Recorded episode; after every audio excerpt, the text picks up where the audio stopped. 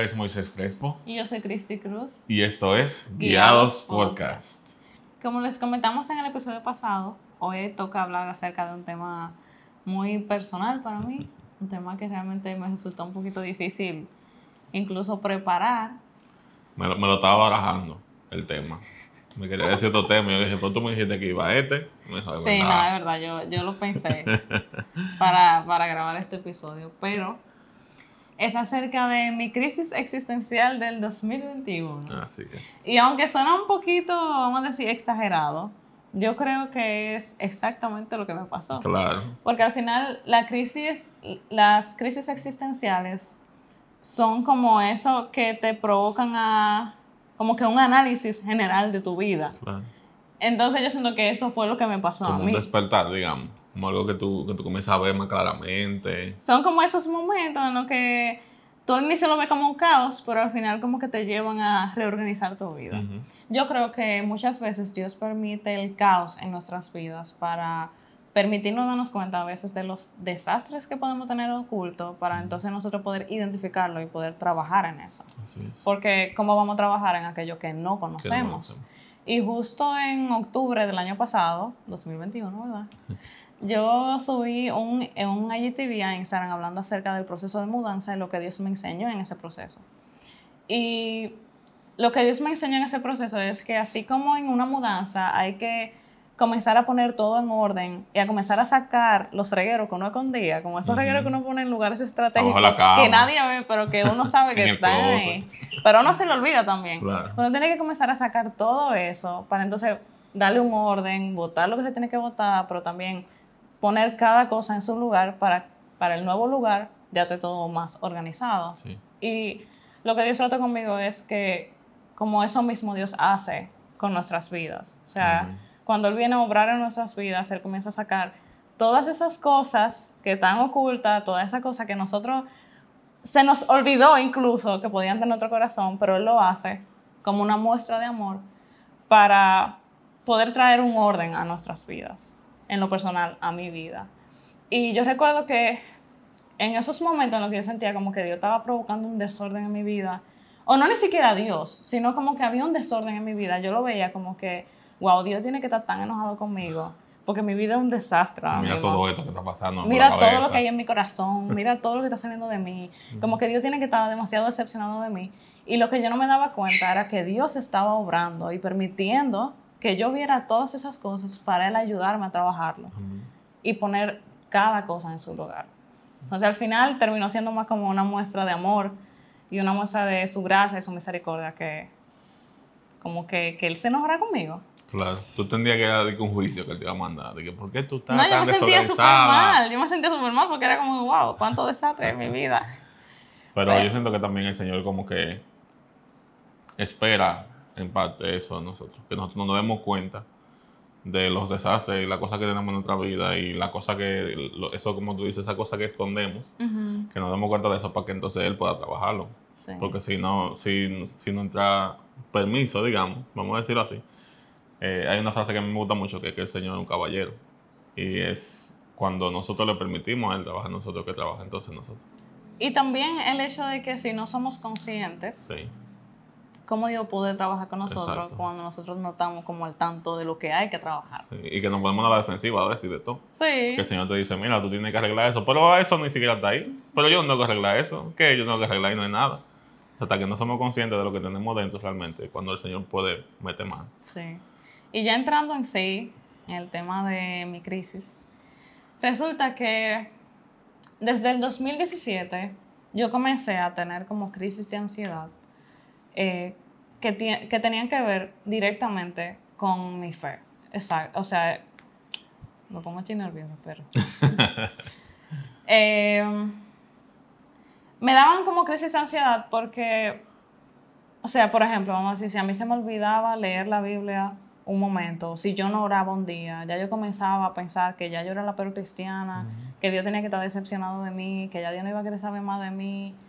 Y eso me provocaba como un círculo vicioso porque ya yo tenía como esa vergüenza de que no hice devocional, no oré. O sea, tenía esa culpa. Y esa culpa me provocaba la vergüenza de que ya yo no quería orar porque Ya Dios estaba aquí Ya Dios estaba enojado conmigo. Entonces, era como un círculo vicioso y yo sentía como que yo tenía que hacer las cosas a la perfección para poder agradar a Dios. Pero yo nunca sentía que yo podía satisfacer a Dios. Sino como que Dios estaba esperando que yo cometiera el mínimo error para condenarme. Y que él quería más y más y más. Y como que. Como que no había nada. No había un límite. No había nada que, que, yo pudiera hacer que lo complaciera. Y era como de verdad. Quizá para la gente que no ha pasado por esas cosas puede sonar como algo tonto, pero realmente para mí fue, eran momentos muy difíciles. Y era un momento incluso en los que yo llegué a pensar varias veces que yo prefería morirme. O sea, yo decía, wow, lo que yo quiero agradar a Dios y yo nunca lo logro. Yo nunca lo voy a lograr. Y yo decía como que, wow, mejor yo me muero porque yo no me voy a descarriar. eso, habla, eso habla muy bien también del propósito de tu vida y de lo, de, de lo fuerte que está tu, tu fundamento, de tú decir, yo que quiero agradar a Dios, que yo si no lo estoy agradando, prefiero morirme. Pero está el downside de que tú entendías que nada podía hacer no, exacto. agradar a Dios.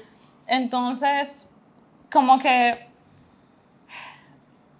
yo tenía que cumplir como, como con un requisito. Entonces eso me pasaba desde el 2017, me pasaba un tiempo, después ya, después de un tiempito se me calmaba, yo volvía a tener mi devocional, mi tiempo de oración, eh, como que estaba bien, pero después cada cierto tiempo volvía a eso. Entonces, el año pasado volvió esa ansiedad a inicio. Yo entiendo que fue... Sí, a inicios, porque Moisés y yo nos casamos en diciembre de 2020 y fue, a mí en lo personal me cuestan mucho los cambios. O sea... A mí no. pero a mí sí. Sí, o sea, somos, muy, somos diferentes en eso. Entonces, em, para mí fue un proceso muy difícil porque yo me estaba desligando de mi familia, tenía que adaptarme a un nuevo lugar, a una nueva rutina, a... Una persona nueva viviendo con ella. Todo, todo era nuevo. y era como, para mí es difícil adaptarme a los, a los, cambios. Y yo tengo que crear una rutina nueva para yo poder como que, ok, cogerle el piso y vamos para allá. Y como que irme adaptando. Sí. Entonces, estaba esa parte del proceso y yo no podía orar, o sea, de verdad, en medio de crear esa rutina, yo no, yo no encontraba un lugar para orar, yo me sentía fuera de lugar, yo me sentía como que yo no encajaba en ninguna parte al inicio. Y ya tú sabes que como yo no podía orar y no podía leer la Biblia, yo comencé con ese pensamiento de que yo no soy suficiente para Dios, yo no hago suficiente para Dios, Dios no está agradado de mí, Dios tiene que estar condenándome, yo soy poco cristiana, eh, yo no soy digna de compartir nada de Dios porque ¿cómo yo voy a compartir algo de Dios si yo no estoy haciendo mi devocional y estoy leyendo la Biblia? Pon un conteo en la pantalla de cuántas cosas tú dicho, o sea, es para que ustedes vean que no es relajando. Que ella lo dice. O sea, es de verdad, la ansiedad comienza como a, fluir mucho pensamiento mucho pensamiento estúpido. No, estúpido no, negativo. negativo, porque estúpido no. Entonces, yo recuerdo que eso de verdad me comenzó a afectar mucho emocionalmente. Y como que ese sentimiento de no querer estar viva volvió. Y yo sé que es algo fuerte, ¿verdad? Como que nadie debería sentir como que no merece o no debería estar vivo. Pero en ese momento yo recuerdo que yo dije al Señor como que ya yo no puedo más. Yo tengo lidiando con esto desde el 2017 yo no puedo seguir con, esto porque nada más me pasa contigo. Sí. o sea, lo único que me, me, causa ansiedad es esto. Entonces, yo dije, Señor, hay algo que yo no estoy entendiendo bien. Hay algo que yo no estoy captando de tu mensaje. Porque no puede ser que yo sienta que no hay nada que te agrade de mí. O sea, como que yo no puedo hacer nada para agradarte. Y yo recuerdo que yo ahí le dije al Señor, como que Yo necesito que tú me enseñes cómo funciona esto. Porque yo no sé. Necesito que tú me enseñes cómo funciona tu gracia. ¿Cómo yo funciona todo? Yo lo he este escuchado, yo me sé el concepto, pero yo necesito que tú me lo enseñes. No, porque yo entendí como que, ok, yo no estoy entendiendo el Evangelio. O sea, yo leo mucho la Biblia, hay muchas cosas aquí que yo sé que yo he visto tu palabra transformándome, pero hay algo que yo no estoy entendiendo. Porque tu palabra dice que al que está en ti no, le puede, no hay condenación para el que está en ti, que dice que nada me puede alejar de tu amor. Pero yo siento que tú no me amas, yo siento que tú buscas la mínima excusa y que todo para me aleja de tu amor. y que todo me aleja de tu amor. O sea, cada mínima cosa me aleja de ti. Entonces, yo dije, Señor, yo necesito entender tu amor. Y yo necesito que tú me lo expliques porque yo no estoy entendiendo. Enséñamelo aquí, ven, ven. Y de verdad esa comenzó a ser mi oración, como que enséñame tu amor. Explícame tu amor. Como que ayúdame a entender qué es lo que tú dices. ok, Philip. Gracias. En ese proceso, o sea, después de que yo hice esa oración, yo comencé como que, ok, a analizar qué era lo que yo pensaba de Dios. O sea, yo comencé a analizar todo lo que yo había aprendido, todas las, todo lo que yo pensaba y a compararlo con la Biblia. O sea, como tu perspectiva de Dios. Exacto. Tu perspectiva personal de quién era Dios, ¿verdad? Claro, y todos los pensamientos que yo estaba teniendo y a, compararlo con la Biblia. O sea, ¿por qué yo pienso que Dios está buscando cada mínimo error para condenarme cuando la Biblia dice que nada me aleja de su amor? Porque yo siento que yo tengo que hacer tantas cosas cuando la Biblia dice que yo soy salvo por gracia. Y ahí yo comencé como que, ok, yo pienso esto, pero la Biblia dice esto, ¿por qué yo aprendí eso? Como que nace un análisis de cuándo yo aprendí eso. ¿Por qué yo lo aprendí? ¿Por qué? ¿De dónde viene todo eso? Yo lo creo de esa manera. De verdad, señor. El origen. Un proceso muy difícil. Y eso no fue de que, ah, en un día, no, señor, eso pasó. O sea, pasó tiempo, de verdad. Y yo tuve que dedicarme a leer la Biblia, a escuchar personas que hablaran acerca desde el punto de, de, vista bíblico. Yo no quería escuchar de que coaching, yo no quería escuchar, yo quería que la Biblia. ¿Qué dice ahí? ¿Por qué yo estoy pensando todo lo que pienso? Y yo siento que fue algo que Dios permitió que en ese momento eh, yo comenzara a hacer. Porque ya, o sea, yo, yo siento que Dios me permitió llegar a ese punto como de quiebra emocional para yo comenzar como que a cuestionar lo que yo había aprendido de Él. Y yo le dije a eso, Señor, como que yo he aprendido algo mal de ti. Explícamelo.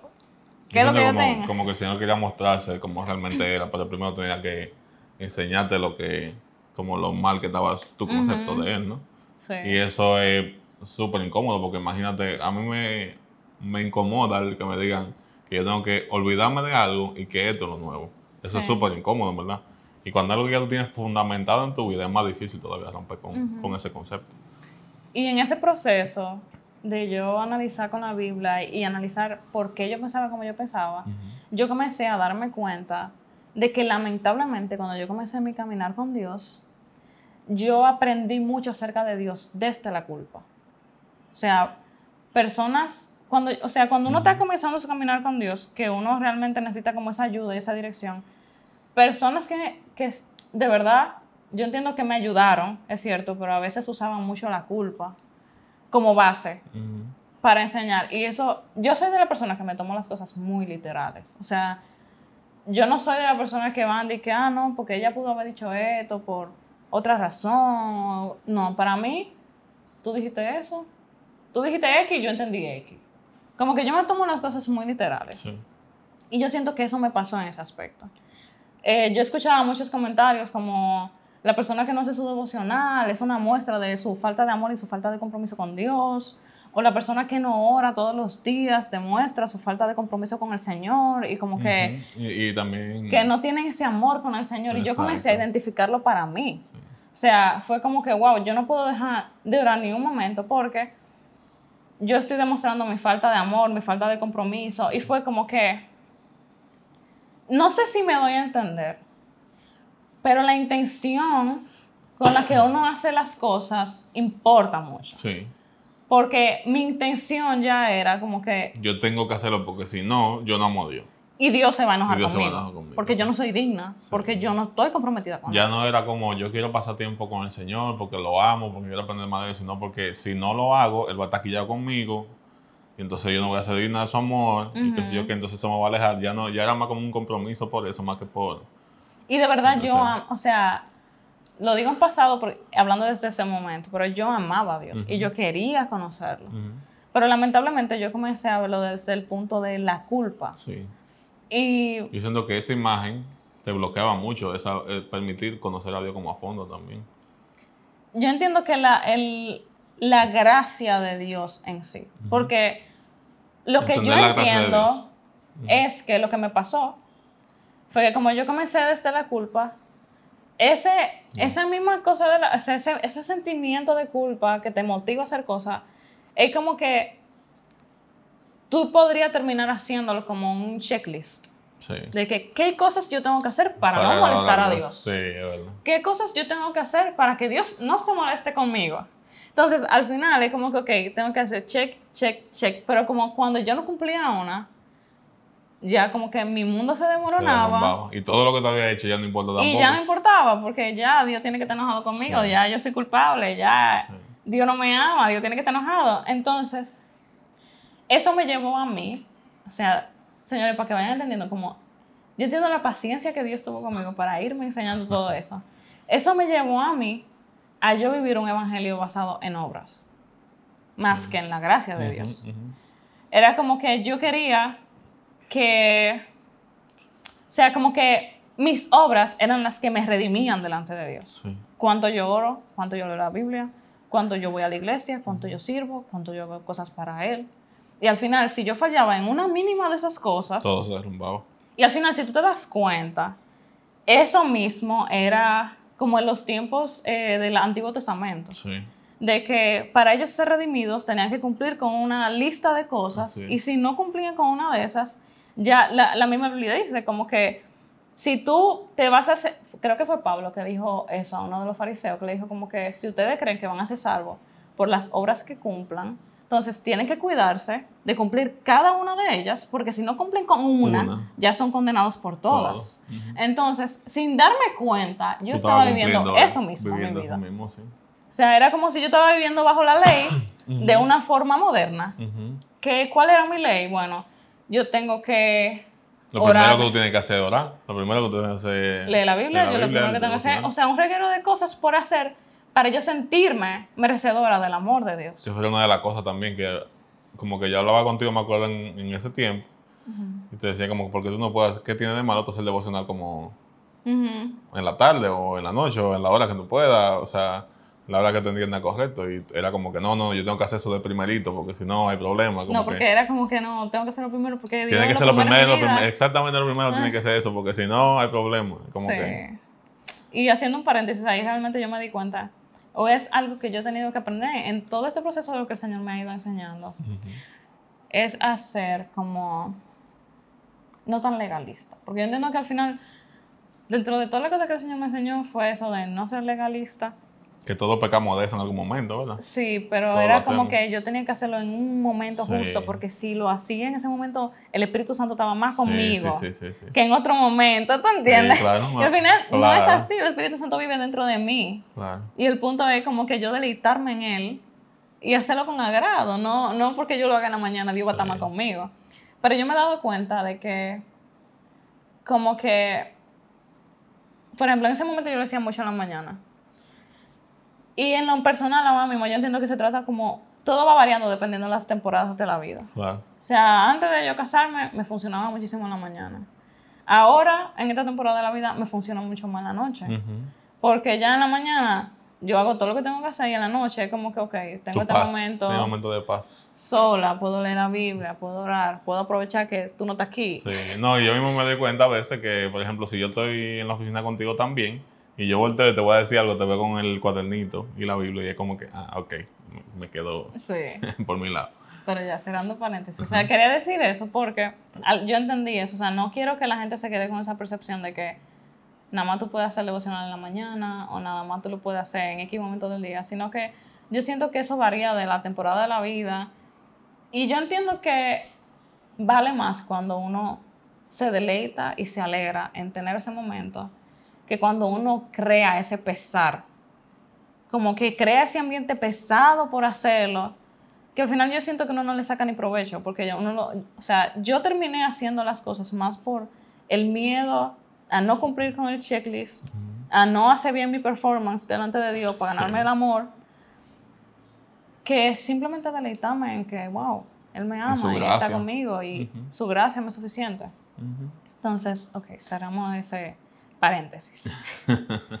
Realmente yo estoy muy agradecida de, de, ese proceso, porque aunque al inicio fue muy difícil, y yo tuve que comenzar de verdad como que hacer un autoanálisis de las cosas que yo había aprendido mal, de las cosas que realmente no eran bíblicas, pero que yo las había asumido como tal. O sea, fue un proceso muy largo, de muchas cosas, como usted sabe, fue un proceso de muchos Te cambios. acompañé. Sí. en la cual muchas ideas que yo tenía cambiaron. Pero yo quiero centrarme hoy, o sea, les voy a mencionar varias ideas que cambiaron, pero quiero centrarme hoy en cómo el Señor me hizo entender el Evangelio y cómo yo pude, o sea, cómo entender el Evangelio me volvió a dar como esa esperanza de vida, me dio como el gozo de la salvación otra vez y como yo pude volver a vivir con la paz y el descanso de vivir bajo la gracia de Dios. Pero uno, varios de los puntos que, que Dios fue tratando conmigo, que creo que podemos hacer otros episodios hablando de eso, fue que antes yo pensaba o me creí la idea de que, como que, yo no sé si tú has escuchado a la gente que dice, como que si, tú, si no te pasa tal cosa porque tú no tuviste mucha fe. Sí, claro. O si tal persona no se sana porque no tuvo mucha fe. Tu, hay gente que le han dicho que tu mamá se murió porque tú no tuviste mucha fe, como... Y, o sea, fueron muchos Oh. puntitos que el Señor fue tratando conmigo que fue como que, wow, o sea, ¿cómo la gente puede decir eso?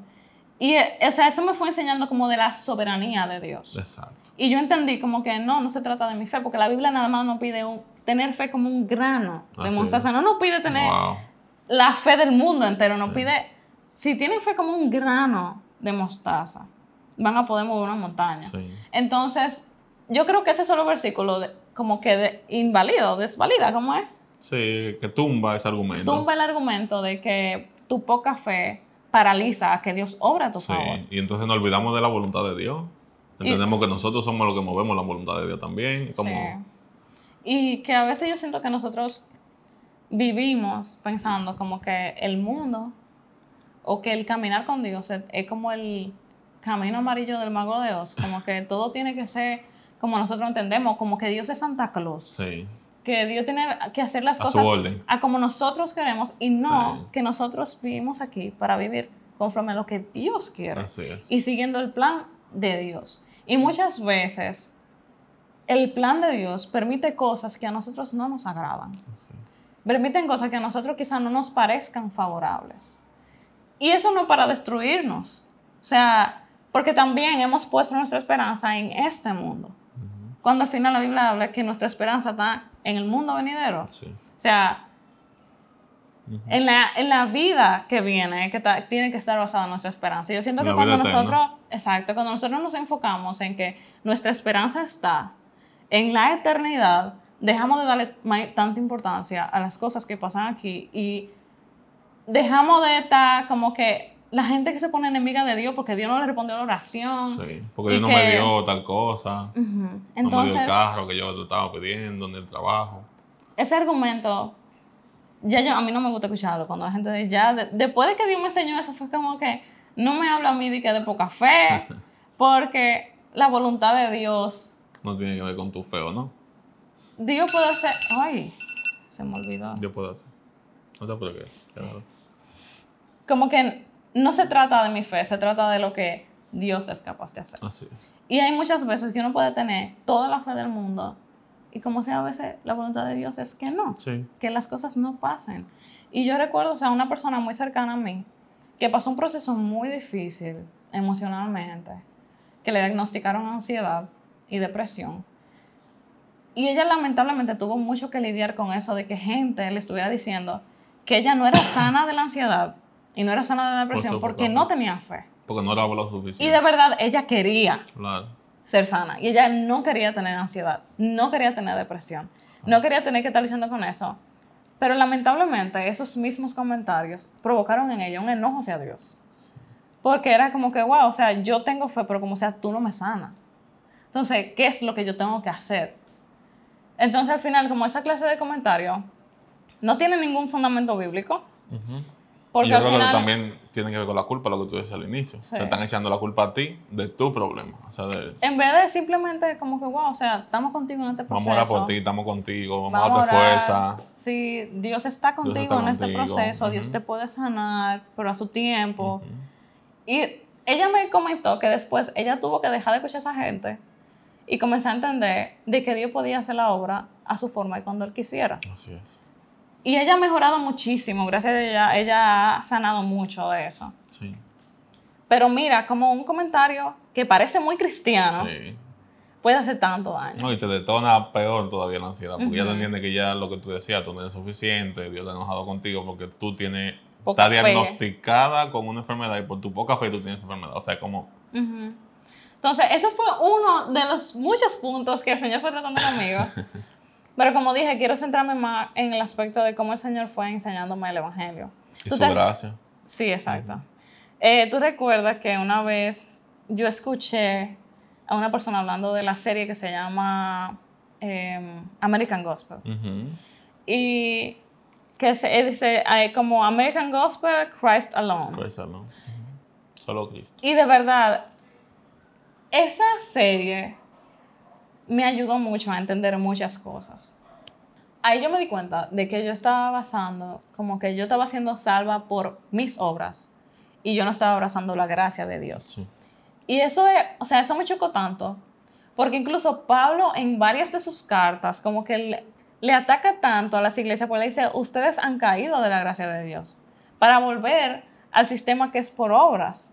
Entonces, al final, cuando ustedes están tratando de ser salvos por sus obras, ustedes están despreciando la obra que Jesús hizo por ustedes. Y para mí eso fue como que wow. O sea, Están despreciando la obra que hizo Jesús por ustedes. Yo no estoy abrazando el sacrificio que Jesús hizo por mí. Y yo estoy intentando como que salvarme a mí misma. Ser autosuficiente, como quien dice. Exacto, ser autosuficiente. Esa es la palabra. Yo estaba intentando ser autosuficiente. Y al final, eso lo único que me causaba era como que esa ansiedad. Y al final yo nunca iba a poder lograrlo.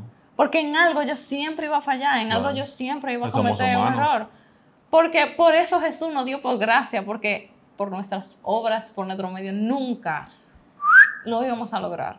Entonces, yo recuerdo que eso de entender la gracia de Dios, de que es un regalo, que no se trata de las cosas que yo haga, no se trata de que yo sea buena porque no soy buena. La Biblia dice que todos somos pecadores, que aún siendo pecadores, Jesús murió por nosotros. Y eso a mí como que me dio esperanza, que yo no tengo que intentar ser la más perfecta delante de Dios, porque ya Dios me amó aún antes de que yo fuera salva, o sea, antes de que yo lo conociera a Él.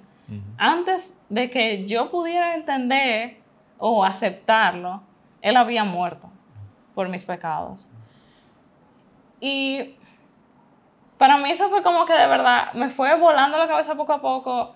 Y aunque ustedes pueden decir como que, wow, Cristi, a esta altura el Evangelio. Señores, yo entiendo que nosotros tenemos que, que cada día como que sentarnos a analizar el Evangelio y lo poderoso que es el Evangelio en sí. Amén. O sea, porque el Evangelio, o sea, dice, el Evangelio es poder de Dios, pero yo entiendo que muchas veces a nosotros se nos olvida el poder del Evangelio. O sea, ¿qué fue lo que hizo el Evangelio por nosotros? Y yo siento que por eso fue que me pasó lo que me pasó. Porque ya como que yo no estaba entendiendo el peso del Evangelio, sino que yo estaba cayendo más en ser como los fariseos, por así decirlo. De que, bueno, ya yo tengo la verdad, pero ahora hay un reguero de requisitos que cumplir, hay un reguero de cosas que hacer para tú estar bien. Y al final Jesús se enojaba muchísimo con ellos, porque le dice, ustedes no entienden que ya no se trata de eso. Y eso fue lo que Jesús comenzó a hacer conmigo el año pasado. Fue como que, Cristi, tú no estás entendiendo no se trata de lo mucho que tú puedas hacer, no se trata de, la, de, la, de tu checklist, no se trata de esas cosas, se trata de que Jesús murió por ti, o sea, como que Jesús murió por mí. más grande. Él entregó su sangre, su vida entera, para que yo pudiera ser reconciliada con Dios. Y ya no se trata de lo que yo pueda hacer. Y para mí eso es liberador, señores, porque de verdad eso, yo sentí como que eso me quitó mi peso de que yo tengo que hacer un performance constante para ganarme el amor de Dios, para ganarme el favor de Dios. Gracias a Dios, no tengo que hacer eso. Simplemente yo tengo que creer que Él murió por mí, aceptarlo como mi Salvador y vivir en esa gracia, como deleitándome en su gracia. Obviamente, eh, yo no soy salva por lo que hago, sino que yo soy salva por gracia, pero ya cuando yo soy salva, obviamente hay cosas que yo tengo que hacer, pero no para ser salva porque ya yo soy salva. Entonces, eso es algo que me gusta como que aclarar, porque muchas veces la gente cae en el otro extremo de que no tiene que hacer nada por, porque ya es salvo por gracia. Yo creo que, cuando entendemos la gracia y cuando entendemos el Evangelio y, lo que Dios ha hecho por nosotros, cuando o sea, nuestras acciones naturalmente comienzan a cambiar. Exacto. O sea, obviamente la Biblia es un manual de vida y nos explica cosas y cómo vivir, pero yo siento que cuando tú comprendes que el Señor te explica esas cosas para tu bienestar, no porque el checklist que Él necesita para estar complacido, porque honestamente necesidad de nosotros Dios no tiene. O sea, Dios no nos necesita para nada, Él es autosuficiente, Él es poderoso, Él es el más poderoso. Pero Él, las cosas que, no, que nos dice que hagamos es como por, por nuestro bien. Y si, entiendo que si entendemos el peso del sacrificio que tuvo Dios y el peso de la gracia realmente, nosotros vamos a, a tomar esas, esas medidas y vamos a comportarnos de acuerdo como el Señor quiere que nosotros nos comportemos, pero como que eso sale naturalmente de nosotros como agradecimiento desde el corazón por lo que le ha hecho. Claro, y, mientras seguimos entendiendo el Evangelio, porque al final, o sea, yo no soy, o sea, yo soy salva, ¿verdad? Pero la Biblia nos deja la gran comisión, sí. que es de que ahora nosotros tenemos que seguir la obra que Jesús comenzó, que es de predicar el Evangelio, de que más personas puedan conocerlo a él. discípulos. Hacer discípulos, exacto. Entonces, como que no es que ya yo soy salva y me voy a quedar en esta silla sentada porque ya. No, o sea, yo tengo una responsabilidad ahora. O sea, y no voy a seguir haciendo esta, esa aclaración porque yo la necesité. Sí porque yo, yo me fui a otro extremo. y es que somos salvos por gracia, pero ya cuando somos salvos, y yo entiendo que ese mismo amor en, en respuesta al amor que Dios nos ha dado, nos motiva a nosotros querer vivir para Él. Exacto. Y nos motiva a nosotros querer como que, ok, Señor, yo te entrego mi vida completa, porque es lo mejor que yo tengo para darte después de todo lo que tú me has dado. Como, ¿cómo yo te puedo ser útil? ¿Cómo yo te puedo servir? Y ahí el Señor nos va guiando como a, su voluntad, lo que Él quiere que hagamos para su reino.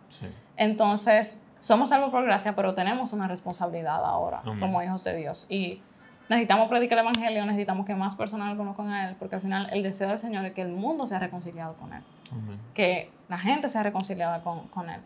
Entonces, yo entiendo que todo el proceso del año pasado, como yo decía al inicio, fue como un desorden que Dios permitió en mi vida para yo poder, o sea, como para Él traer orden a mi vida, para yo poder entender realmente el Evangelio, el peso del Evangelio, el significado del Evangelio y lo transformador en sí que es el Evangelio. O sea, no se trata ya de nada que yo pueda hacer, no se trata de mi performance, no se trata de mi checklist, no se trata de nada de mí, sino que es por pura gracia, por puro amor, Dios decidió entregarse por nosotros.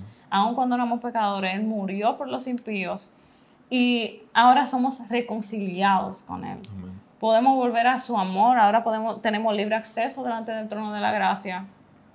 Y yo entiendo que ya no se trata de lo que yo pueda hacer para ganarme su amor, sino de que ya Él me ama, ya yo soy hija. Ya el sacrificio está hecho en mí misma yo no soy suficiente, pero en Él yo soy suficiente y en medio de mi debilidad, Él se hace fuerte. Entonces, yo hoy quiero invitarles a que si sienten que tienen dudas con el Evangelio, que les cuesta entenderlo, como que yo entiendo que Dios, en la palabra está todo lo que necesitamos. Y a través de la palabra el Señor nos va, se va revelando en nuestras vidas, nos va enseñando, pero yo entiendo como que constantemente tenemos que vivir el Evangelio, entender el Evangelio. Y algo que me impactó mucho de ese documental de American Gospel era que uno de los pastores decía que no importaba si lo invitaban a predicar a una iglesia y que hubieran sido como que todos eran eh, creyentes, él volvía a predicar del evangelio. Y había gente que le decía como que ya tú no tienes que predicar más de eso, o sea, aquí ya todo el mundo es cristiano. Y él dijo, que sí, pero hay gente que todavía no entiende el evangelio. O sea, él dijo así como que hay gente que puede estar sentada en la iglesia sin entender realmente el Evangelio. Y, y, el poder transformador del Evangelio. Y eso a mí me, me, marcó mucho. Porque yo entiendo que eso fue algo que, que me comenzó a pasar a mí. O sea, que se me hizo borroso el poder del Evangelio en sí. Y lo que yo entendí como que, wow, todo el mundo necesita, escuchar el Evangelio constantemente. Sí. Y tener un recordatorio constante de lo que significa de lo que es el Evangelio, esa buena noticia, que para mí es como que esa es la buena noticia. Ya no tenemos que hacer nada. Ya, no tenemos que hacer sacrificio. todo por nosotros. Ya no tenemos que hacer un performance, ya se trata de su gracia y se trata de su amor. Yo creo que si, si el Evangelio nos pesa, tenemos que volver atrás. Con la misma palabra dice que el sacrificio de Jesús fue lo que nos hizo libres. Y libertad y peso como que no van, no van juntos, ¿verdad? O sea, peso en, cuanto a, lo que aplicaba lo que aplicaba Cristo sobre que te sentías mal, que sentía que nada podía complacer a Dios. Del checklist. Del checklist, exacto. El checklist lo que hace es que esa, esa carga ligera, que el Señor nos dice en su palabra que tenemos, la vuelve pesada. Nosotros mismos la volvemos pesada, poniéndonos requisitos tras requisitos tras requisitos. Si tú te sientes así, yo te animo de verdad a que tú vuelvas a leer el Evangelio y que tú te dediques a entender la palabra de Dios. y, y, el, o sea, qué significa el sacrificio de Jesús en nuestra vida. Y con eso mismo que tú dices, muchas veces nosotros hacemos el Evangelio tan pesado y tan complicado. Yo creo que por eso hay muchísima gente que entiende que es difícil ir a una iglesia o que dicen, no, yo no me puedo convertir ahora porque hay muchas cosas que tengo que hacer o que si yo que porque entienden que el evangelio es un peso, cuando realmente el evangelio es la, libertad de nuestra vida. Y la verdad, o sea, es como que el ser cristiano puede ser difícil porque nos toca vivir a contracorriente, a contracultura, o sea, nos toca hacer nada contracorriente, todo lo que el mundo ahora dice que bueno, nosotros entendemos y sabemos la verdad de que no lo es. Y esa parte puede ser difícil porque nuestro orgullo no quiere ser lastimado y no queremos morir a nosotros mismos, naturalmente. Pero eh, Jesús dijo que su carga era ligera. Y al final es como que nosotros la hacemos tan pesada con todas las cosas que le agregamos a lo que Jesús nos llama a hacer. O sea, somos salvos por gracia. En respuesta a, a, su amor, nosotros vamos dejando de hacer cosas porque entendemos como que, wow, Señor, yo siento que el mismo Espíritu Santo nos va guiando, como que, ok, ya eso que yo hacía antes no me gusta, como, o sea, no me siento bien haciéndolo, no me siento cómoda haciéndolo, como el mismo Espíritu Santo nos va a ayudar. va confrontando. Pero el, a veces el legalismo nos lleva, nos lleva a hacer la carga mucho más pesada. Así es. Entonces, es como que al final hay libertad en Cristo. Amén. No libertinaje, hay libertad, libertad, en Cristo. Entonces, Nuestra esencia verdadera la encontramos en Cristo. El evangelio, el evangelio nos da libertad. Amén. Esa libertad y esa paz, esa felicidad que el mundo no nos da. Y después de verdad que el Señor comenzó a trabajar todas esas cosas conmigo, yo he tenido muchísima paz. Amén. Y muchísimo más gozo en mi relación con el Señor. Entonces, nada, yo entiendo que eso que tú dijiste acerca de ese llamado de, de volver a leer el Evangelio y entenderlo, es como el mensaje central de, de este capítulo, de que necesitamos entender el Evangelio. Amén. Entonces, esperamos que este episodio haya sido de bendición para ustedes.